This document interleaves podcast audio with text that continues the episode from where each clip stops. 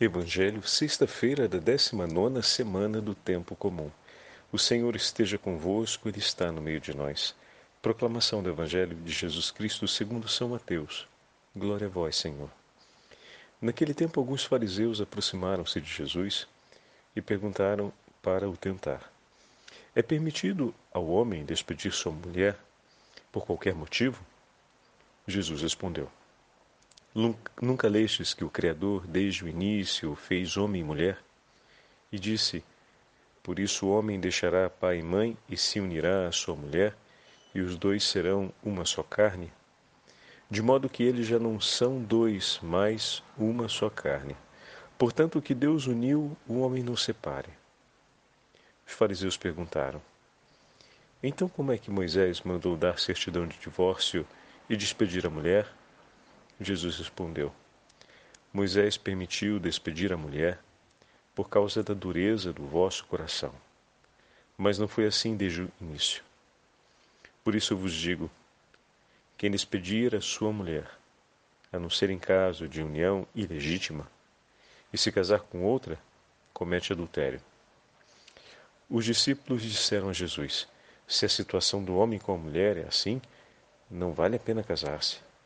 Jesus respondeu: Nem todos são capazes de entender isso, a não ser aqueles a quem é concedido.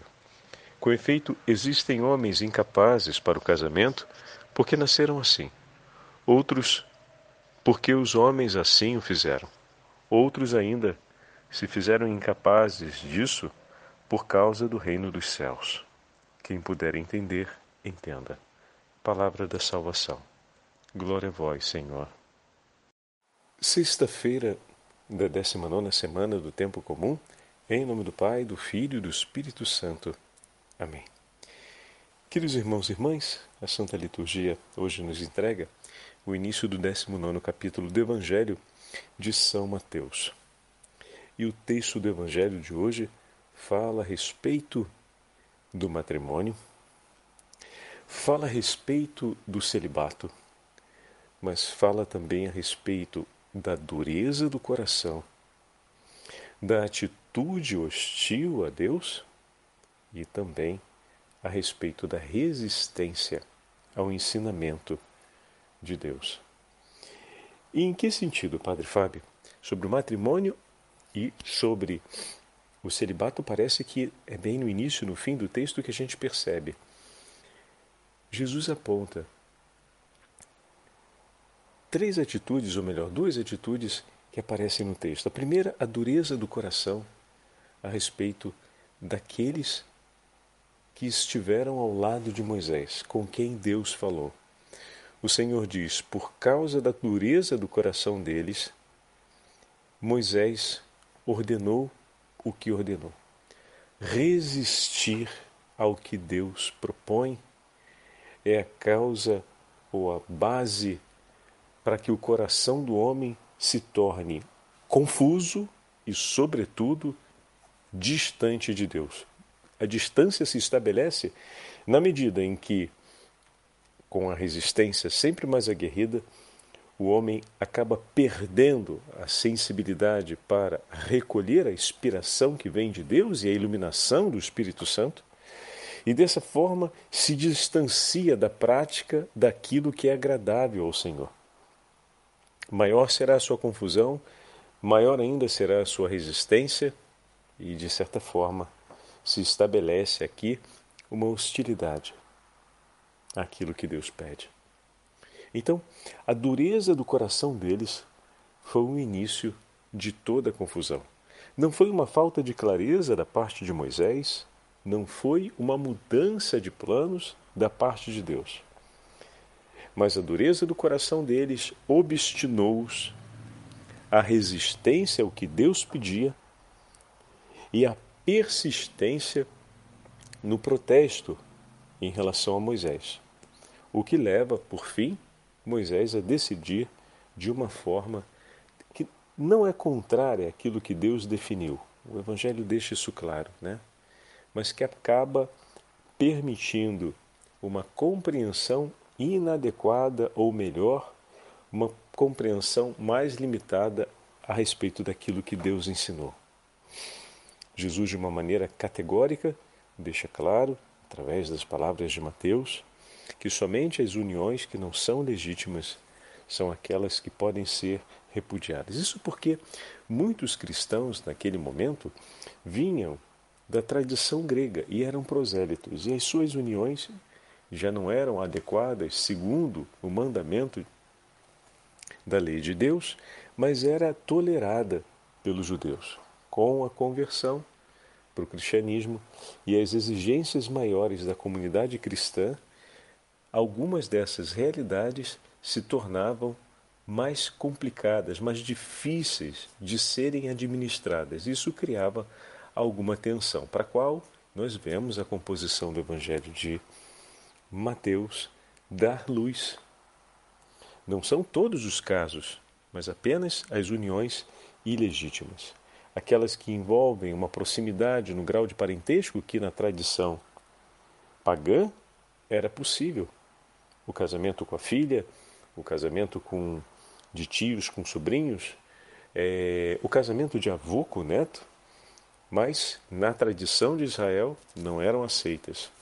Entretanto, aqueles que se convertiam poderiam trazer algumas marcas a respeito disso. Algumas tolerâncias eram possíveis, algumas flexibilidades, vamos colocar assim.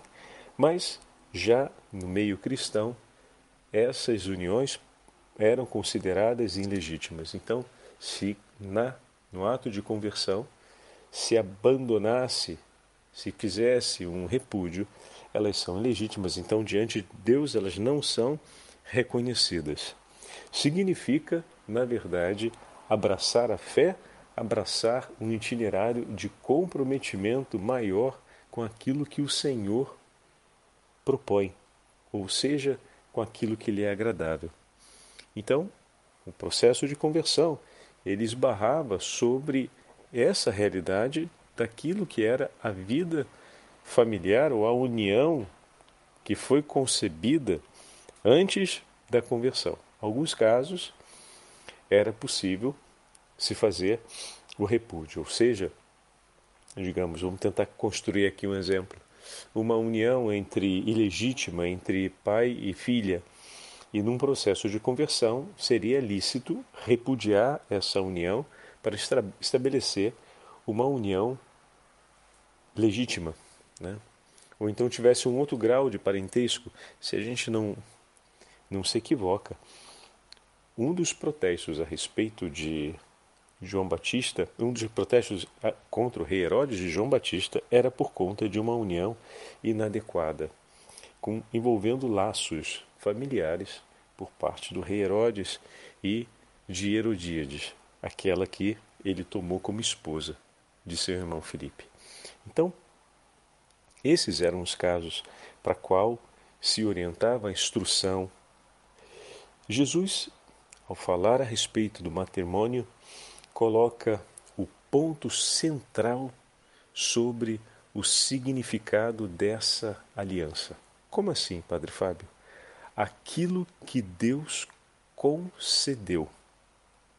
O que Deus uniu, o homem não separe. Ou seja, aquilo que foi concedido por Deus, aquela graça da união que foi concedida por Deus, que no nosso matrimônio sacramental, né, apresentando-se o casal diante do ministro ordinário, na presença da comunidade cristã, declaram o seu compromisso e esse compromisso vem assumido, vem selado diante de Deus como um compromisso bendito, como um compromisso para toda uma vida.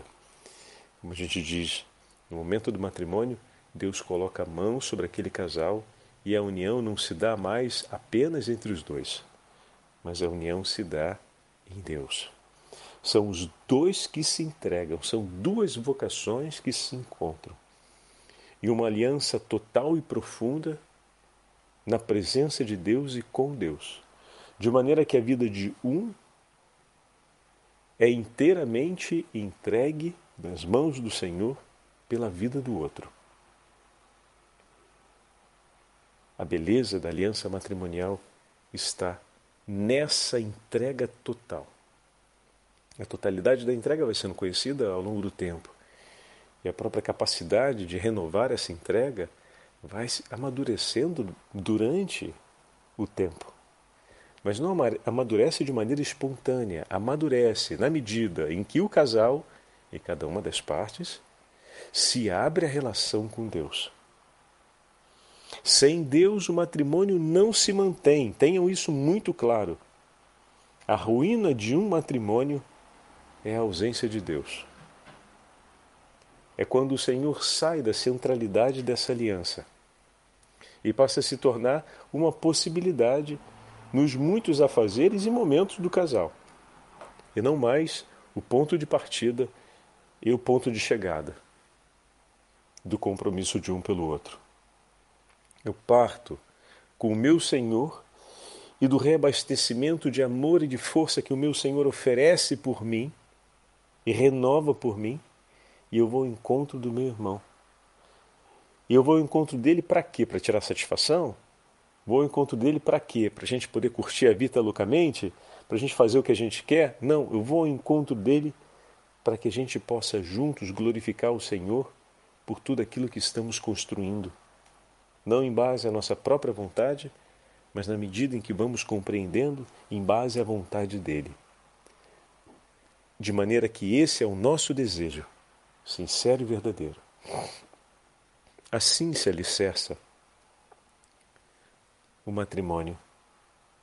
Tanto que o grande desafio no percurso da vida matrimonial é manter essa constância na relação com Deus, como uma constância de vida. Muitas vezes os casais já se dispersaram de tal forma na relação com o Senhor que eles precisam não apenas trazer essa experiência para dentro da relação deles, cada um deles precisa se reencontrar como pessoa na relação com Deus, para depois aprender, reaprenderem ou aprenderem definitivamente a viver a presença de Deus dentro da relação deles. Então são passos muito exigentes para os quais é extremamente necessário quem se ofereça por eles. E aqui vem a segunda realidade a realidade do celibato presente no Evangelho de hoje. Os discípulos fazem uma declaração dizendo: bom, se a condição é essa, ou seja, se a condição é de grande exigência e retira uma possibilidade de fazer do jeito que possa ser mais conveniente ou menos sacrificante, eu prefiro renunciar e não casar. E aí o Senhor coloca: bom, o entendimento da renúncia, sim, mas a forma como ela é apresentada no discurso dos discípulos, não. Tanto que o Senhor coloca algumas condições em que o homem renuncia ao casamento, mas nenhuma dessas condições é aquela que os discípulos declararam. Vocês perceberam isso? Jesus coloca três condições, mas nenhuma das três é aquilo que eles disseram. Eles disseram: bom, se a condição é essa, é melhor não casar. Como quem diz, me convém não casar em uma tal situação. Porém, as três condições que Jesus apresenta não tocam inconveniência. A primeira fala de uma incapacidade Perdão, deixa eu pegar aqui. Tudo bem? Alguns nasceram né, com uma impossibilidade ao matrimônio. Outros foram feitos pelas mãos dos homens. O impedimento, a impossibilidade deles aconteceu pela mão dos homens. E outros escolheram pelo reino dos céus. Então, uma escolha feita por si mesmo se é isso, me convém não me casar. Essa escolha, ela é repudiada pelo Senhor. O Senhor não a aceita.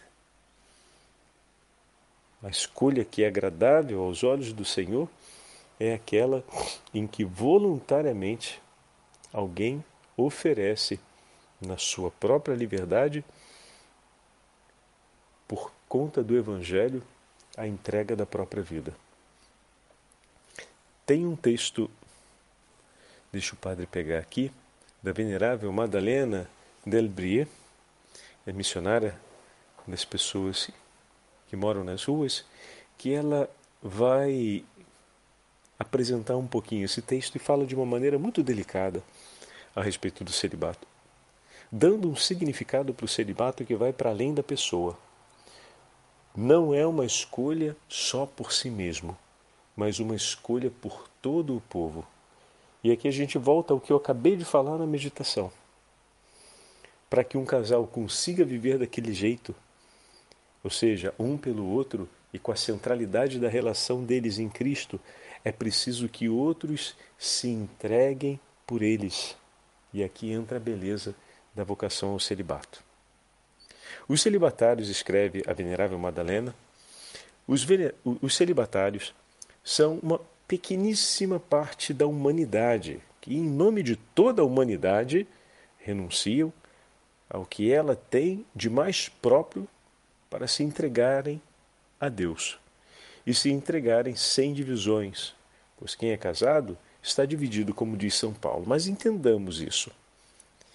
E se esta pequena parte da humanidade dá esse passo em direção ao Senhor, é para viver apenas o amor que Ele ama, com que Ele ama a humanidade. Fazer disso uma história pessoal é transformá-la numa coisa muito pequenina. Por isso, quem segue o caminho do celibato, saiba que não se trata apenas de aplicar-se a uma história pessoal. O celibato é uma função de amor vivida em nome de todo o mundo e por toda a humanidade. E eleva aqueles que são chamados a vivê-lo a aceitar a solidão que o Senhor lhes propõe. Sim, o celibato, que não fosse solidão, seria uma imitação. A aceitação dessa solidão na presença de Deus é como que o resgate, o penhor da nossa disponibilidade para o amor. Aceitar a solidão é estar aberto à presença do outro. Olha que, que compreensão linda, né? Uma compreensão cheia de significado a respeito da solidão. Estar só é permanecer aberto para a presença do outro. E não é reservar-se a presença de um outro, mas estar aberto à presença desse outro que traz até nós aqueles que ele ama. Então é um estar aberto para Deus para poder receber dele todos aqueles que precisam ser amados, que precisam ser alcançados por esse amor que está em nós, mas estamos em solidão. Não tem esse objeto que nos espera. Essa solidão é um contínuo estar aberto para Deus, a fim de que Ele mostre por quem se destina aquele amor que em nós espera por se tornar ato de entrega. Olha que, que é uma compreensão lindíssima. E uma compreensão que faz a reviravolta sobre o conceito negativo da solidão. A solidão enquanto a espera pelo outro. De fato, não fomos criados para ficarmos sozinhos, o que significa que o, homem, o coração do homem vai sempre desejar a presença do outro. Então, entender como uma perda o celibato como um, um caminho de uma solidão ao vazio, realmente é um equívoco gravíssimo.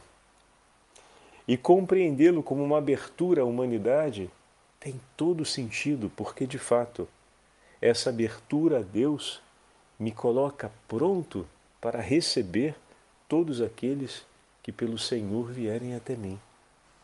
Um amor que se dispõe a esperar a solidão do celibatário é um amor em espera, que atende, que espera o momento de realizar a sua entrega, segundo o desejo do coração do próprio Deus. O matrimônio, ao invés, continua a venerável Madalena, o matrimônio, ao invés, é a soma de duas vocações que se juntam na mesma casa. É bonita essa, essa forma como ela escreve.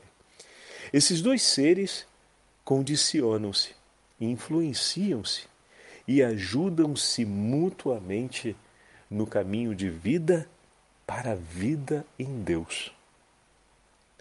No celibato, estamos sós diante de Deus e Cristo. E Cristo torna-se o nosso cônjuge, a quem esperamos e por quem receberemos a todos. O seu reino é a nossa casa. O celibatário não tem uma casa própria, o reino é a sua casa. E os filhos dessa aliança são toda a humanidade e todos aqueles que Cristo, seu Senhor e amado, trouxer consigo em seu coração. Esta disponibilidade é uma expressão da opção pelo desenraizamento da terra e o enraizamento em Cristo. É deixar os vínculos sobre essa terra para consolidar vínculos em Cristo. Olha que bonito. Os vínculos dessa terra, ele fala a respeito dos ela faz referência aos as ligações de família, né? Porque quando nós casamos, nós entramos na família de um de uma outra, da outra pessoa, né? E criamos mais vínculos nesse tempo, porque também do matrimônio se formam os vínculos de sangue entre as famílias. A continuidade do sobrenome, a continuidade da história, então aumentam os vínculos nessa terra. Tem um enraizamento. Interessante essa ideia do enraizamento, né? Você está entrando na história desse tempo e nos acontecimentos. De fato, você está entrando na história de uma outra família, a história dessa outra família está entrando na história da sua família agora, através de você, você é o mediador dessa passagem, e por aí vai. E o que acontece? Ele diz, enquanto celibatário, ele está se enraizando em Cristo. Então ele não vai consolidar esses vínculos, né? com uma outra família, esses vínculos, esse enraizamento na terra, como ela refere, não acontece, acontece em Cristo. E o que, que significa enraizar-se em Cristo? Significa enraizar-se no reino. Significa que a nossa casa e o nosso tempo na história é o tempo que segue a cronologia do reino e é pelo reino dos céus que nós vivemos, trabalhamos e nos empenhamos para manter. Assim como um homem se empenha e trabalha para manter sua casa, sua família e a continuidade da história de seus filhos, né? do seu matrimônio, da sua vida. Que compreensão enriquecedora para refletirmos a nossa vida religiosa para refletirmos o significado da nossa entrega religiosa e, sobretudo, para refletirmos de uma maneira mais clara e evangélica a compreensão desse sentimento que muitas vezes é apresentado única e exclusivamente como um vilão malvado e devorador de esperanças e de projetos, chamado solidão. Se a gente quer usar uma linguagem mais moderna, que grande ressignificação. Eita, palavrão. Eu não gosto muito dele, não, viu? Já aviso logo. A respeito, porque é, é, é extremamente ambígua a compreensão, esse termo. Mas, se a gente quer usá-lo com todas as aspas, é uma grande ressignificação do sentimento da solidão, ou daquilo que se entende, ou que popularmente se fala a respeito da solidão. Que compreensão rica, que abertura interior a venerável Madalena Delblé Delblier nos apresenta hoje com esse seu pequenino texto a respeito do Evangelho. Peçamos ao Senhor nosso Deus que nos dê a graça e a potência do Espírito Santo para transformarmos sempre mais em vida tudo isso que agora na meditação e na compreensão não apenas teórica, mas experimental do nosso cotidiano tem enriquecido né, a nossa sensibilidade. Como a meditação e a palavra de Deus junto com a experiência cotidiana, vai enriquecendo, vai acendendo algo dentro de nós para com mais ardor e intensidade vivermos o desejo de sermos do Senhor e de cumprirmos a vocação e a missão que o Senhor nos entregou. E que pela intercessão de São Miguel Arcanjo sejamos preservados de todos os perigos e pelas mãos puríssimas de Maria possamos perseverar firmemente em tudo aquilo que o Senhor nos propõe para a nossa vida. O Senhor esteja convosco, Ele está no meio de nós. Pela intercessão da Beatíssima Virgem Maria, pela intercessão de São Miguel Arcanjo da Venerável Madalena Brie, abençoe-vos o Deus Todo-Poderoso, Pai, Filho e Espírito Santo. Amém.